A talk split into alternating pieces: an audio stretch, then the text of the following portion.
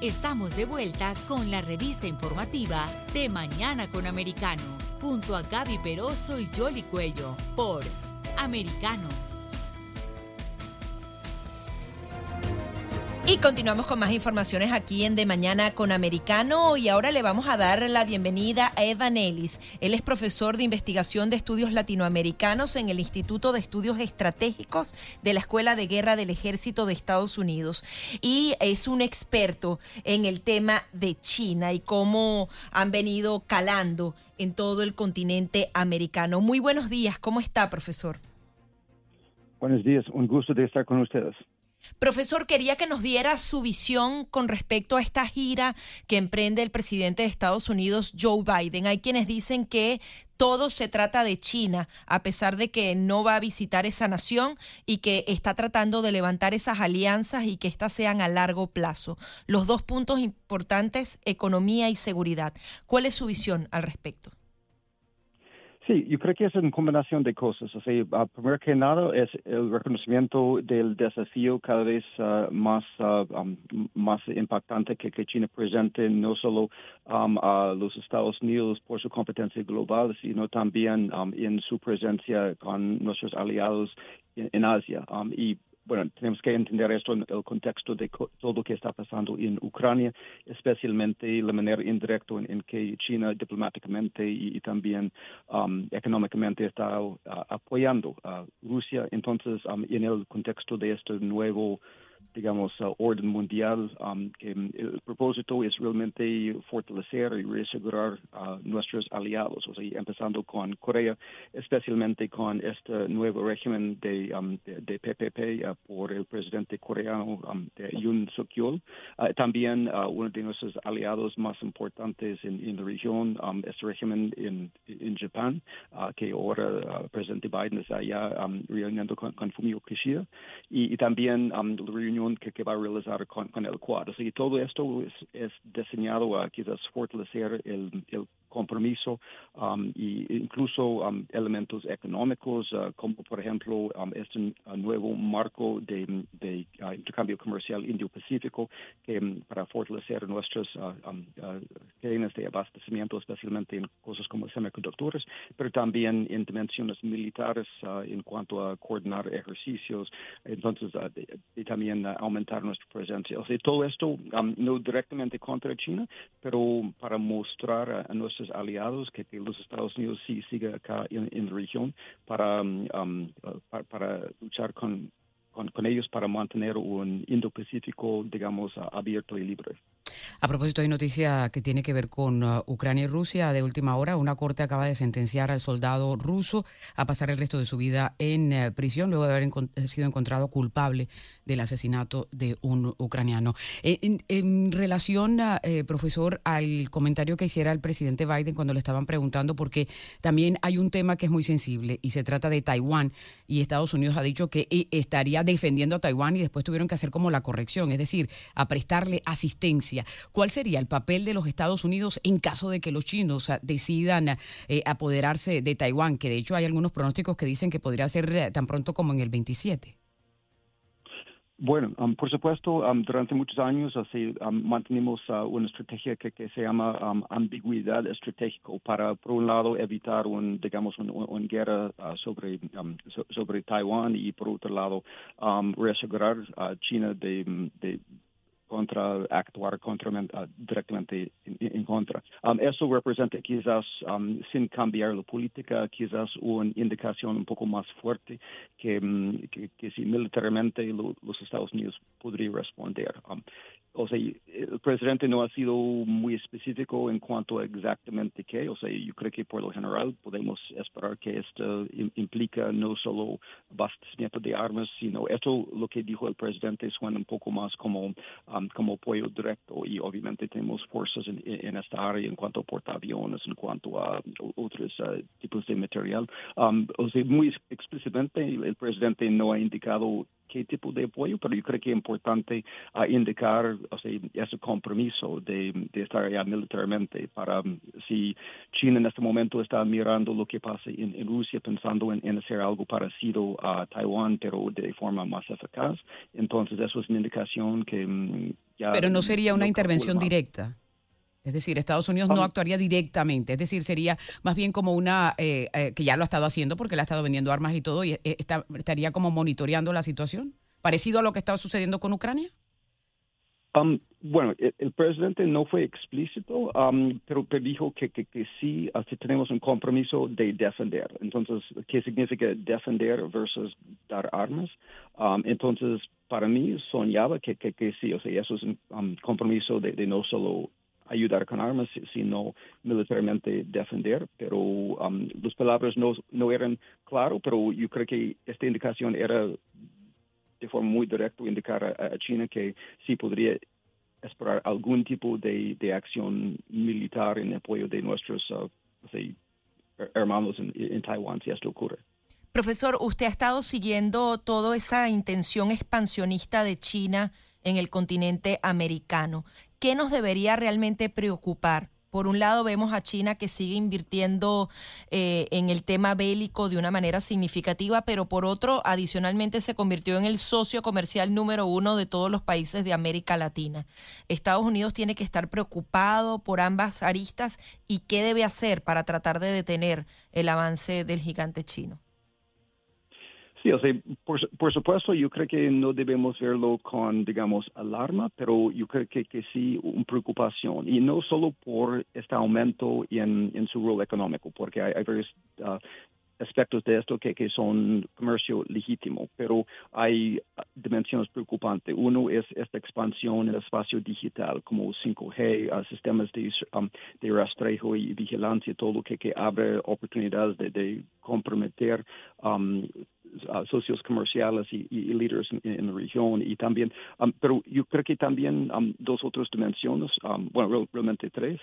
uno es Um, la dimensión de, um, de, ayudar a países como, como Venezuela y Cuba y, Nicaragua en el proceso de controlar su, poder. O sea, indirectamente China se ha puesto disponible en perseguir sus propios intereses, de servir como un incubador de populismo. Y esto nos lleva a un, un, un régimen, un, um, cada vez, o sea, una región cada vez menos democrático y cada vez menos dispuesto a, colaborar con los Estados Unidos. Segundo es este aspecto de Taiwán, o sea, que ya solo 8 de los 14 países en el mundo que, que quedan con Taiwán se ubican en América Central y los Estados y, uh, el Caribe y bueno y, Paraguay en, América del Sur. Entonces, um, mientras que estos uh, van perdiéndose, esto podría destabilizar Asia y llevarnos a una guerra en Asia y por supuesto también hay, hay una dimensión militar, modesto, pero hay una dimensión militar de capacitación y educación militar y visitas a, la región y ventas de, de, armas uh, a Venezuela. Bueno, Argentina esta semana, por ejemplo, um, podría comprar, parece que va a comprar este JF-17, o sea, lo que sería uh, este caso más avanzado que China ha vendido a, la región, que desarrolla una relación militar y ayuda a China en desarrollar también sus capacidades.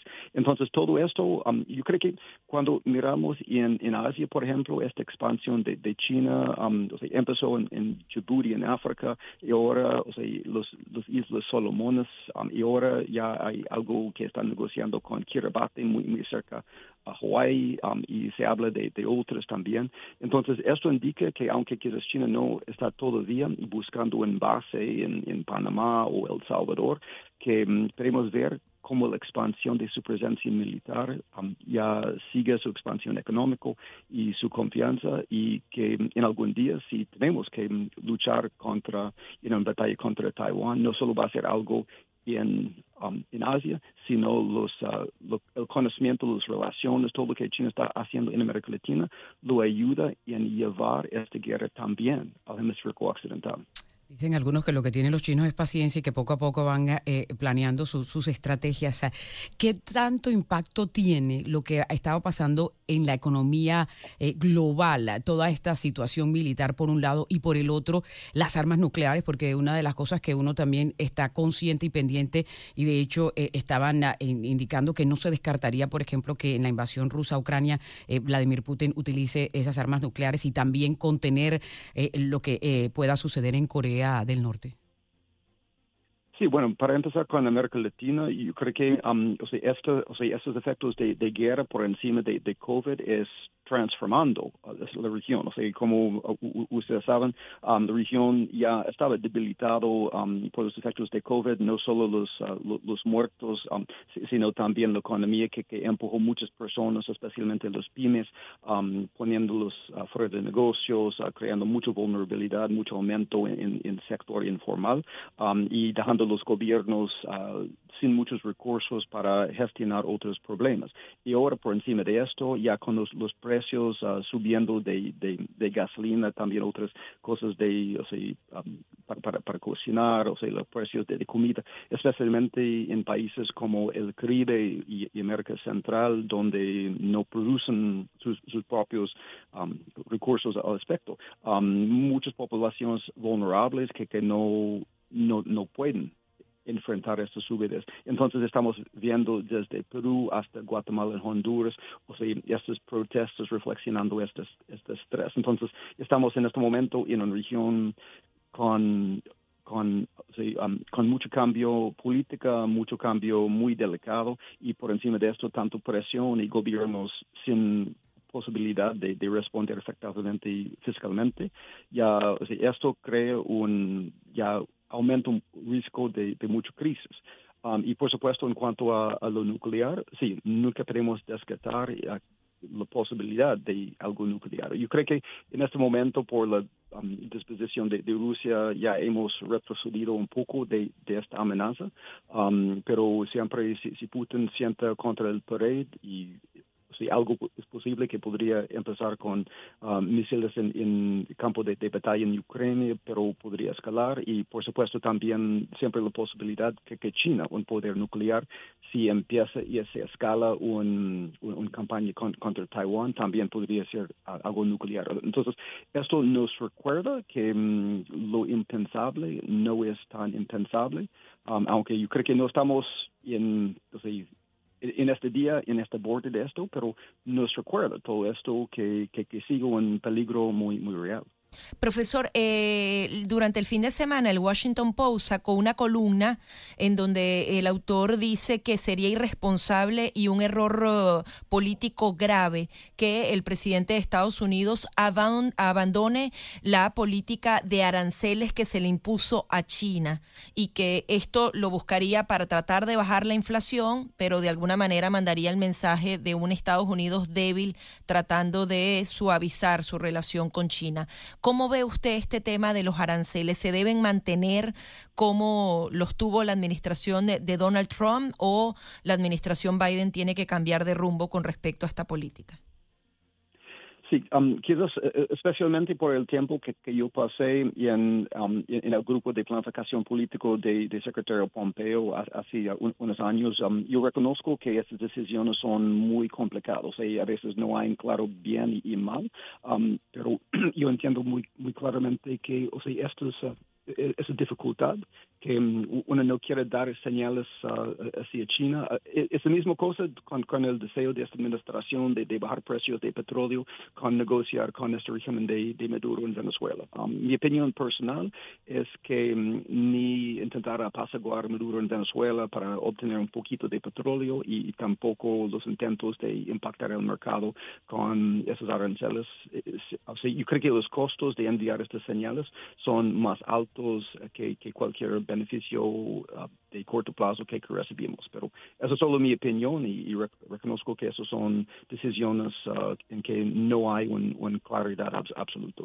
Ahora, profesor, eh, queremos aprovechar también toda su experiencia para hablar de eh, lo que pueda pasar en la América Latina y en particular el populismo que, es, que ha estado imperando en algunas partes. Los colombianos el próximo domingo acuden a las urnas eh, y si las encuestas se materializan parece que estaría un presidente de izquierda y hay que esperar los resultados electorales, por supuesto, pero ¿qué impacto tendría eso para la región si se tiene en cuenta también que va a haber elecciones eh, en, Brasil? Sí, por supuesto. Yo, creo que, um, bueno, um, de, todos los encuestos que, que yo he, visto, uh, si, si no hay, hay gran, um, gran, gran cambio, un, sobreestim un sobreestimación, parece que, que, que, que, sí, que, que, Petro va a ganar uh, por encima de, y quizás hasta posiblemente en el primer ronda contra Fico Gutiérrez y, y, y, Rodolfo Hernández. y, pero eso es, es, un paso, obviamente un paso importante porque podría cambiar um, organización de, Colombia hacia Venezuela, dando más espacio a Venezuela. Podría también um, cambiar, aunque yo creo que paulatinamente, la relación con, con, los Estados Unidos. Um, y por supuesto, um, yo creo que realmente el regreso de, de Lula, especialmente si, si gana Petro en, Colombia, um, el regreso de Lula y Partido de Trabajadores en, Brasil, como Brasil representa la mitad de la economía y la población de, América del Sur, esto podría ser aún más uh, significativo. Um, pero también muy importante que entendamos esto en el contexto de una región que sin precedentes está en el gira a la izquierda, o sea, desde la uh, consolidación de poder por partidos de gobiernos populistas como Venezuela y Nicaragua y Cuba, um, hasta los uh, países más, digamos, democráticos como el joven uh, Gabriel Boric en, Chile, etcétera, y hasta que en Ecuador hay la posibilidad que um, si Guillermo Lazo está obligado a usar esta maniobra legal, esta cruz a muerte, um, que, que, también podría hasta caer el gobierno de, Ecuador. No podemos olvidar esto. Um, pero en el fin, en el gestión tan delicado de todas esas cosas, lo que también me preocupa no es solo la izquierda, sino la posibilidad que esta izquierda con, con crisis económico-fiscal se, se gira más y más hacia el, el radicalismo. Y como hemos visto recientemente con, con todo este lío del cumbre de, las Américas en que mm, quién, quién va a participar y quién no va a participar. Y, y, o sea, esto muestra cómo esas giras complica bastante la posibilidad de los Estados Unidos de, de fomentar una agenda de democracia y, y, y derechos humanos y transparencia todo. Entonces, realmente impacta toda la región, esas giras, y yo creo que las crisis uh, se profundiza esto, y uh, lo de Petro y lo de, Lula son quizás dos pasos claves que parece que van a ocurrir en, este camino preocupante. Claro, y lo que va a aumentar también es la migración de todos esos eh, eh, países y en particular si, si el panorama que, que sigue empeora en América Latina, el, el, país a donde vienen a buscar esas oportunidades eh, y es aquí Estados Unidos, ¿no? Y ya se está viendo con ese aumento significativo de migrantes que están cruzando la frontera. Por supuesto, yo creo que especialmente la situación con Rusia en Ucrania, como aumento los precios de, petróleo y comida, etcétera, o sea, esto acelera el proceso de inmigración desde, desde Honduras y, bueno, El Salvador y Guatemala hasta menor extento. Um, y lo que más me preocupa es que, también si mm, o sea, no hay éxito en, llevar apoyo a este nuevo gobierno libre de Ximaro Castro um, por razones políticas otras, o sea, esto podría también también acelerar este proceso. Pero también, como usted bien dice, no solo se trata de personas de América Central yendo hacia los Estados Unidos, sino, o sea, 7 mil millones de, venezolanos, por ejemplo, o sea, buscando manera de vivir en toda la región. O sea, esto complica, o sea, lo que pasa en Colombia podría complicar su situación, lo que podría pasar en, Perú si sigue esta instabilidad también podría um, complicar su situación.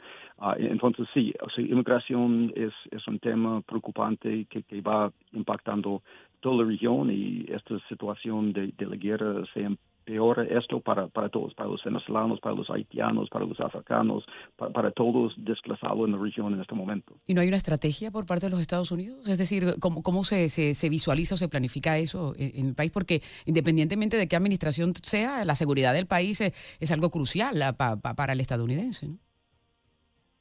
Bueno, o sea, yo, o sea, yo tengo algo de, fe en personas como, como Brian Nichols, el subsecretario de, Estado para el Hemisferio Occidental y, su equipo, um, pero sí, realmente la magnitud de este problema, la, complejidad, la dificultad, um, no hay respuestas fáciles y no hay garantías que, que cualquier, o sea, estrategias hay, pero la posibilidad de tener los recursos y, y realmente cambiar situación con con, solo voluntad política es, limitado.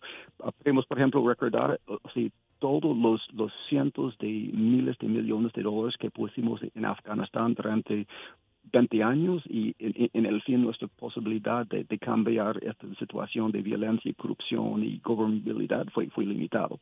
Entonces, con algunos de cientos de millones de dólares para América Central, yo creo que también tenemos que recordar que es, es complicado. Um, puede ser un, un mejores en la estrategia, uh, posiblemente, mejores recursos, absolutamente. Um, pero también yo respeto mucho o sea, el, equipo en el Departamento de Estado que um, busque algo, pero, pero sí, yo también tengo mis preocupaciones por las limitaciones de lo que podemos hacer, especialmente antes de, de, tantas presiones.